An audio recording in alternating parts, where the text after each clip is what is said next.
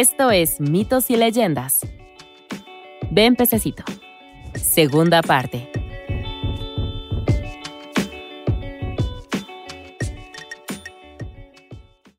No puedo creer que hayas salido después de que te dijera que te quedaras dentro. La gente de aquí es mala, ¿no lo ves? El joven estaba molesto y preocupado, y también un poco curioso por saber si al príncipe le había gustado su concierto en el patio.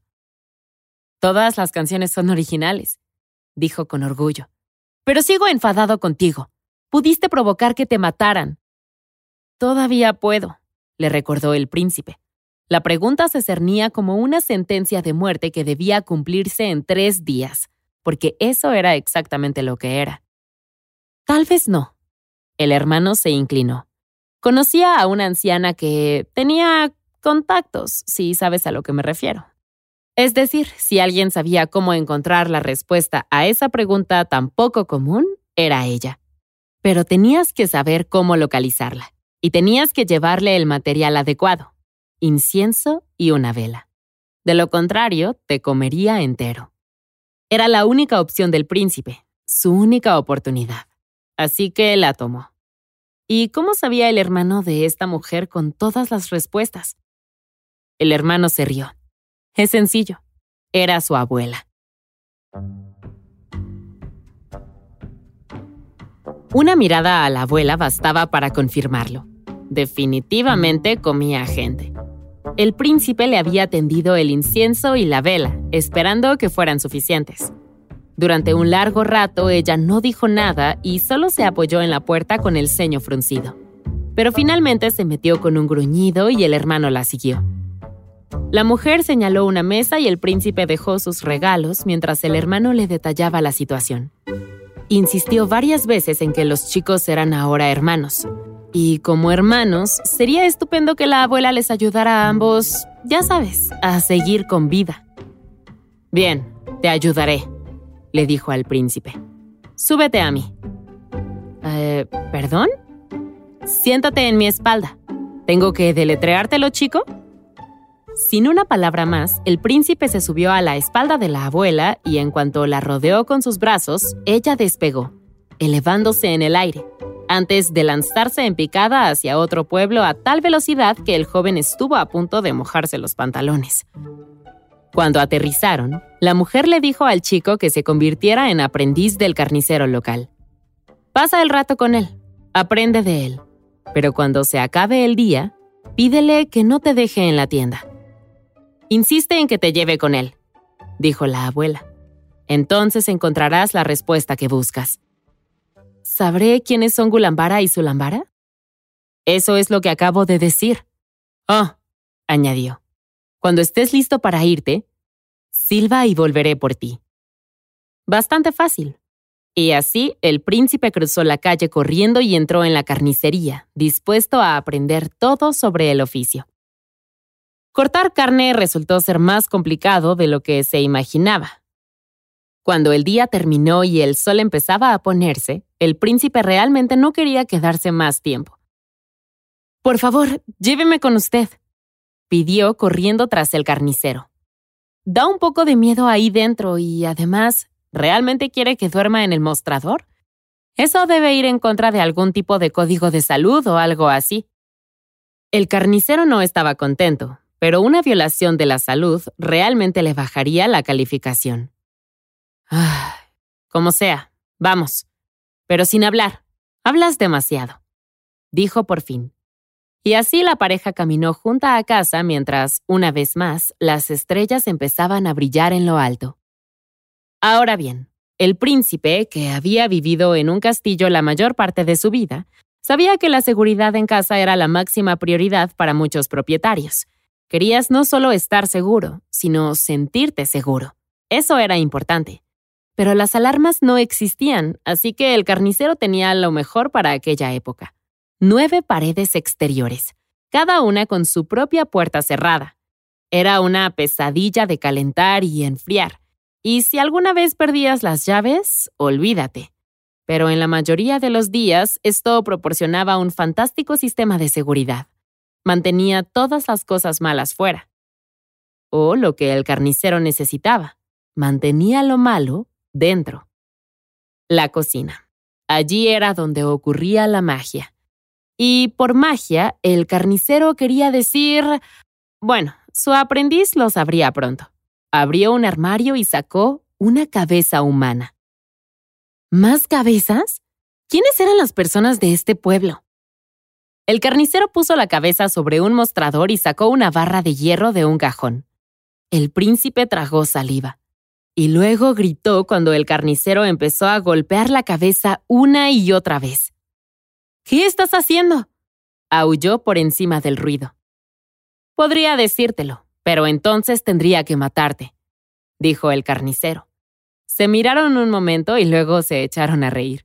Era ridículo. Pero entonces el carnicero se detuvo en seco. No, en serio, tendría que matarte. Bueno, la curiosidad siempre se apoderaba del príncipe. Por eso estaba en este lío en primer lugar. Miró a su mentor a los ojos y le dijo, Dímelo, tengo que saberlo. Y así el carnicero compartió su angustia. El carnicero había tenido una mujer, una esposa llamada Gulambara, a la que quería mucho. Ella lo era todo para él, hasta el punto en que la tenía encerrada tras las nueve paredes, las nueve puertas y los nueve candados. Nada podía hacerle daño de esa manera, y gracias al cariñoso carnicero, ella tenía todo lo que necesitaba. Cada día la pareja hablaba de lo enamorados que estaban. Solo había una para él, solo uno para ella y habían tenido la suerte de encontrarse. Excepto que el carnicero tenía un aprendiz llamado Zulambara. Al oír esto, la cara del carnicero se puso roja y sus puños morados. Habían engañado al carnicero. Habían estado juntos una y otra vez sin que él lo supiera. Tantas mentiras. Todo salió a la luz el día en que el carnicero llegó temprano a casa y los encontró por casualidad. Uno pensaría que me habrían oído abrir todas las cerraduras y puertas. ¿Has visto este manojo de llaves que llevo encima? dijo el carnicero mostrando un gran llavero del tamaño de un melón. Pero no, su secreto fue descubierto. El carnicero había gritado, dado un puñetazo a la pared. Y luego había recurrido a lo único que conocía bien, a lo único que nunca le fallaba, ser carnicero. Ambos murieron rápidamente y encerró los cuerpos en diferentes armarios. Todos los días, después del trabajo, llegaba a casa y golpeaba con una barra de hierro los cadáveres hasta que no quedó nada, salvo la cabeza. Que, a partir de ahora, también ha desaparecido. Concluyó el carnicero, y luego dirigió sus ojos inyectados en sangre a su nuevo aprendiz. A todo esto, ¿qué podía decir el príncipe? Seguramente no que se trataba de un enorme exceso de información y de una historia que lamentaba mucho haber escuchado. Aunque todo eso era cierto, y ahora el príncipe debía morir. ¡Espera! gritó retrocediendo hasta la puerta. Por favor, ¿puedo tener solo unos momentos para decir mis oraciones antes de que me maten? Por favor, te lo ruego. El carnicero miró el reloj y se encogió de hombros. Claro, ¿por qué no? Afilaba un cuchillo mientras esperaba. De todos modos, no era como que el chico pudiera abrir las nueve puertas. Era cierto, al igual que era cierto que el príncipe no necesitaba ninguna puerta. Silbó y al instante su nueva abuela apareció. Lo subió a su espalda y se alejó. Había escapado, pero por poco. La mañana del tercer día, el príncipe regresó a la mujer de la torre. Ahora sabía quiénes eran Gulambara y Zulambara, y le contó todo lo que había aprendido. Esto tomó a la mujer por sorpresa, y por segunda vez bajó y se puso frente a frente con un príncipe visitante. Era un buen día para no matar a alguien, para variar. Bueno, entonces, dijo ella, ¿nos casamos? Y así lo hicieron. Después de la ceremonia, el grupo de tres partió hacia el reino natal del príncipe. Tal vez el rey entraría en razón, o al menos su padre se daría cuenta de que echaba de menos a su hijo. Su familia había crecido, y el príncipe estaba ansioso por compartir las buenas noticias. En el camino pasaron por el tramo del río donde los hermanos se conocieron, Se sentaron en la orilla para descansar y pronto se encontraron recordando todo lo sucedido. Por fin, al hermano le tocó derramar una lágrima. Su amistad había nacido de la angustia del príncipe, pero ahora estaba bien, ya no estaba solo, no estaba perdido en la vida. Era hermoso verlo, y tal vez un día el chico del agua también encontraría una esposa. Es hora de separarnos y de que regrese a casa, dijo después de un momento. El príncipe asintió. Era agridulce, pero lo entendía. Durante la siguiente media hora, el trío se sentó en silencio a la orilla del río, viendo la puesta de sol en un gran espectáculo de color púrpura y naranja. Eran sus últimos momentos juntos, y todos lo sabían. En la luz tenue, el hermano finalmente se levantó para irse. Se giró para mirar a los recién casados, para despedirse con la mano. Pero una mirada de ira contorneó su rostro gritó y se abalanzó sobre la reciente novia con una daga extendida en una mano. Ella gritó y se retorció. El príncipe gritó y se zambulló. Y cuando el polvo se despejó, la realidad era peor de lo que la pareja temía.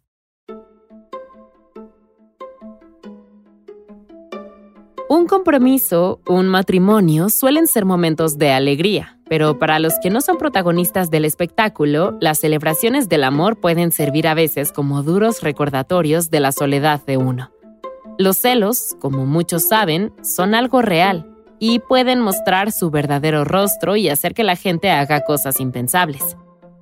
Todo esto pasó por la cabeza del príncipe en la fracción de segundo en que su hermano atacó a su esposa excepto que no había visto a la víbora aparecer en la orilla. No sabía que se había deslizado detrás de su novia, y definitivamente no se dio cuenta de que estaba a punto de atacar en el momento en que el hermano se abalanzó, y recibió la mordedura él mismo. Había conseguido eliminar a la criatura, pero al hacerlo, se había sacrificado. Por nuestra familia, por tu bondad y por mi libertad dijo el hermano con una mueca de dolor. El príncipe no entendió y cayó de rodillas. Abrazó a su hermano y miró su rostro con ojos borrosos. Tanteó un bolsillo del pecho con una mano temblorosa y el príncipe le ayudó a sacar algo de su interior. El pañuelo. ¿Esto? Aquí tienes, hermano, dijo el príncipe, pero el hermano le regresó la tela. Soy yo, dijo. Él era el pez carmesí. El príncipe le había mostrado su bondad y le había dado su libertad, y el pez se lo devolvería por partida doble. Había salvado a su novia y ahora le regresaría también la vista al rey. Al colocar el pañuelo sobre los ojos del rey, le devolvería lo perdido. Con eso llegó una ola a la orilla y cuando se alejó, el hermano había desaparecido.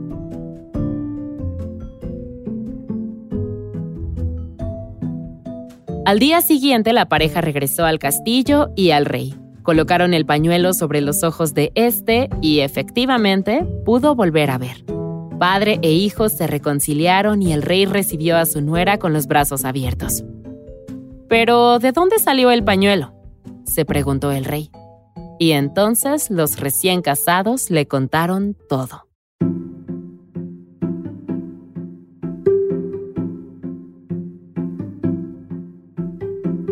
Como decíamos al principio, esta historia procede del folclore de Georgia, la nación, no el Estado. Se parece a versiones de una historia similar del folclore armenio, griego e incluso turco, y cada versión añade su propio giro. Debo señalar que la versión original que encontramos tiene un final diferente al actual. Esa versión presenta a la nueva novia como venenosa y como posesión del príncipe, Allí el hermano exige una compensación por su ayuda y el príncipe le ofrece toda su nueva riqueza, a lo que el hermano dice, no, quiero la mitad de tu esposa. Y procede a atarla a un árbol y a amenazar con cortarla con su espada tres veces. Con cada herida, un veneno verde sale de su boca y después del tercer intento, los chicos declaran que todo su veneno se ha ido, así que, ¡yay! ¿Ahora pueden vivir felices para siempre?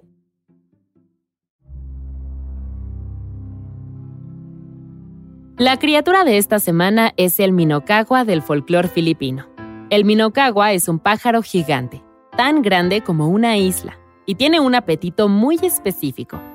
Piensa en él como un dragón, con garras de acero, un pico de acero y espejos por ojos, al que le gusta comerse la luna. Y también el sol.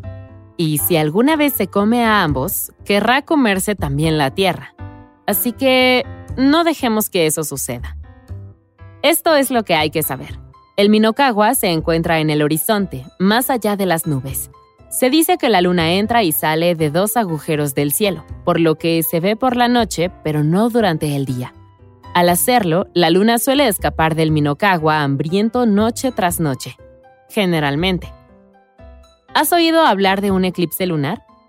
Es un término elegante que usamos los humanos para explicar el horror de que el Minocagua se coma la luna. Todo se oscurece y el Minocagua empieza a buscar el sol para comérselo. Y si lo logra, será mejor que todos tengamos cuidado. Así que para salvar al mundo tenemos tres opciones para detener al Minocagua. Asustarlo, despertar su curiosidad o dar un concierto. Cualquiera de estas opciones pillará a la criatura con la guardia baja y liberará a la luna. Por supuesto, lo más sencillo es hacer mucho ruido con tus amigos gritar, vociferar, armar un verdadero alboroto. Pero si te gusta pasar un buen rato, quizás optes por la opción del concierto. En cualquier caso, haz ruido y sé libre. Y quizá, solo quizá, todos vivamos para ver otro día. Esto es todo por esta semana. Mitos y Leyendas es un podcast de los creadores de Myths and Legends y Sonoro. Todas las historias y los episodios se basan en la exitosa franquicia de podcast Myths and Legends de Jason y Carissa Weiser. Nuestro tema principal es de la banda Broke for Free y la música de la criatura de la semana es de Steve Combs. Existen enlaces a más música en las notas del podcast. La producción corre a cargo de Alex González, Mitzi Hernández, Esteban Hernández Tamés e Israel Pérez, con el ensamblaje de Ricardo Castañeda para Sonoro Media. Yo soy Vale Estrada y también me hago cargo de la adaptación al español. Muchas gracias por escucharnos y nos encontramos hasta la próxima.